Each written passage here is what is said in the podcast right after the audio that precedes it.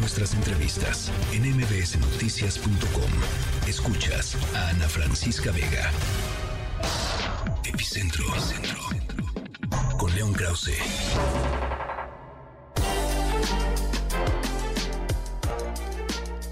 León Krause, eh, Trump después de pues eh, el super ganadón que dio en Iowa. ¿Cómo estás, León?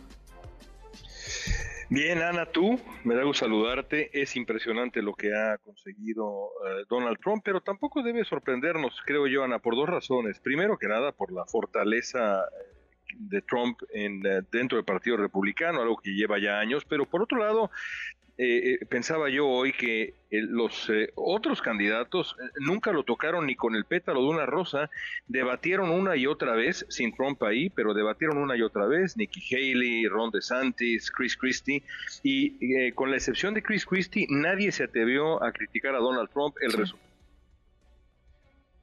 el dueño del Partido Republicano. Eh, bueno, pues el dueño del Partido Republicano eh, tiene este triunfo, este triunfo inicial contundente. Son, ayer lo platicábamos, em, em, son más de 1.200 puntos los que tiene que conseguir votos, puntos, no sé cómo se llamen, eh, Donald Trump para conseguir la nominación republicana. Los de Iowa son poquitos, em, pero conforme va avanzando, digamos, la contienda, dice mucho por cuánto ganas eh, y qué van haciendo los demás jugadores, ¿no?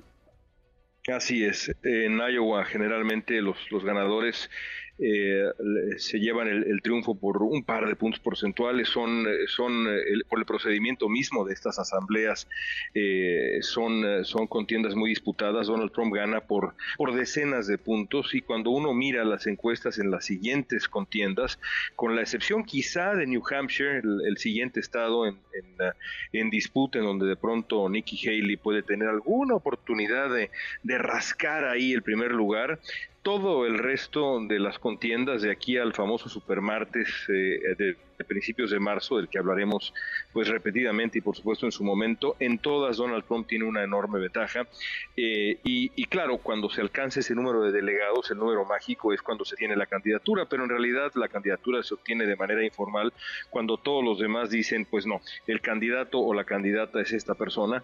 Y eso, si Trump sigue ganando, va a ocurrir, va a ocurrir más temprano que tarde, se van a ir cayendo como fichas de, dominó a su alrededor los otros aspirantes, más temprano que. Lo, dicho por Trump después de ganar eh, pues este, este primer eh, caucus, eh, León, con respecto a la migración y con respecto a lo que pues prevé, ¿no? Que sea algo que es fundamental para México, se escucha aterrador, ¿no? Aunque lo minimice el presidente López Obrador. Sí, bueno, el presidente López Obrador ya, ya nos, ha, nos ha acostumbrado a, esto, incluso ha dicho que Donald Trump fue muy bueno con México y los mexicanos, eh, como siempre, eh, confundiendo la buena relación personal suya con Trump con el trato que Trump ha dado a millones de mexicanos en México y en Estados Unidos. En fin, ese ya es, harina de otro costal, pero me parece que Donald Trump ya, ya avisó, ha avisado de manera clarísima las, eh, la gente cercana a, a él, Stephen Miller, el hombre que es el gran ideólogo del nativismo antiinmigrante estadounidense en el trompismo, eh, ha declarado que las deportaciones van a comenzar el mediodía el mediodía del día en que Trump tome posesión en el 2025, ese día comienzan las deportaciones. Si eso no es para alarmarnos por lo que viene para México y por lo que viene para miles y miles de personas que serán pues eh, enviadas a, a nuestro país en condiciones demostradas infrahumanas, pues no sé qué es lo que tiene que pasar para que nos preocupemos, ¿no? Eh, eh, es, es, muy grave lo que va a pasar. Dime una cosa, ¿podría regresar el esquema, por ejemplo, o, ya eh, hay una determinación de la Suprema Corte de Justicia, pero el esquema de separación de, familias, León, de separación de menores, que por cierto hay que decir, yo creo que no se ha dicho suficiente, hay niños hoy en Estados Unidos eh, que no han regresado con sus familias, ¿eh? que, que, siguen en la separación y que no se ha logrado contactar con las familias de estos, de estos chiquitos. eh, no tengas ninguna duda, porque además así está ya eh, dicho con todo detalle por el propio Trump, pero sobre todo por gente como Stephen Miller, que la separación de familias, aquella, aquella política cruel, el permanezca en México, el retomar el título 42 como, como pretexto y incluso establecer eh, básicamente campos de concentración para inmigrantes, remitiéndonos a, épocas muy oscuras de la historia y de la historia estadounidense con el programa Bracero y, y, demás. Todo eso está en la cartera de estrategias y de política pública que va a poner en práctica Donald Trump. Y no lo digo yo, lo dice Stephen Miller, que insisto es el hombre que está detrás de todo ese andamiaje. Eso es lo que viene si gana Donald Trump, nada más en el tema migratorio, pero la lista de asuntos, pues nos podríamos pasar aquí una hora. Ese es el líder del Partido Republicano, es el hombre que va a ser el candidato y tiene buenas posibilidades de ganar la presidencia, hoy por hoy. Tremendo lo que nos dices, tremendo lo que, lo que podría suceder. Eh, gracias, León, te mando un abrazo. Vamos a estar pues siguiendo esto y el siguiente, el siguiente, eh, la siguiente parada es eh, Nueva Hampshire. New Hampshire.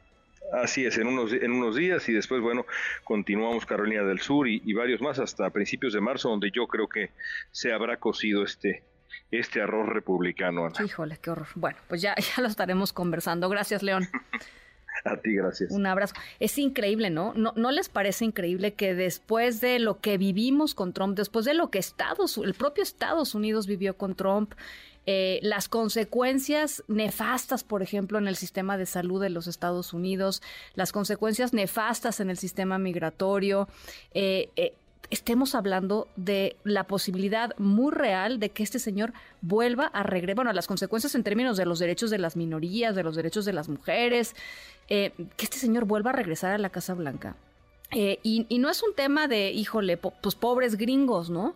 No, es un tema del impacto que tiene los Estados Unidos para definir la política global en muchos temas. Por ejemplo, uno de los que más nos preocupa y de los que más nos ocupa en este espacio, que es el calentamiento global, el cambio climático, eh, el, el, solo dicho del presidente Donald Trump y el negacionismo del presidente Donald Trump en torno a temas eh, climáticos ha hecho un daño inmenso a los esfuerzos por tratar de que este planeta no se caliente más allá del 1.5 grados en los próximos años, que sería catastrófico, no para el planeta, el planeta va a seguir existiendo, ¿eh? Para la humanidad, para los, los seres humanos. En fin, em, eh, de eso estamos hablando. Y si bien, por supuesto, pues Joe Biden no, no emociona, ¿no? No emociona. Em, pues sí ha sido por lo menos un candidato que ha regresado la cordura y, la ciencia a la toma de decisiones en, la Casa Blanca. En fin, eh, en esas estamos y, eso es lo que está en juego. Eh, lo repito, no nada más para Estados Unidos, no nada más para México, no nada más para miles de personas em, en, pues en este camino largo de migración rumbo a los Estados Unidos, sino para el planeta entero. De eso, de eso va eh, las elecciones de noviembre en, eh, en, los Estados Unidos, que ya por supuesto les estaremos contando.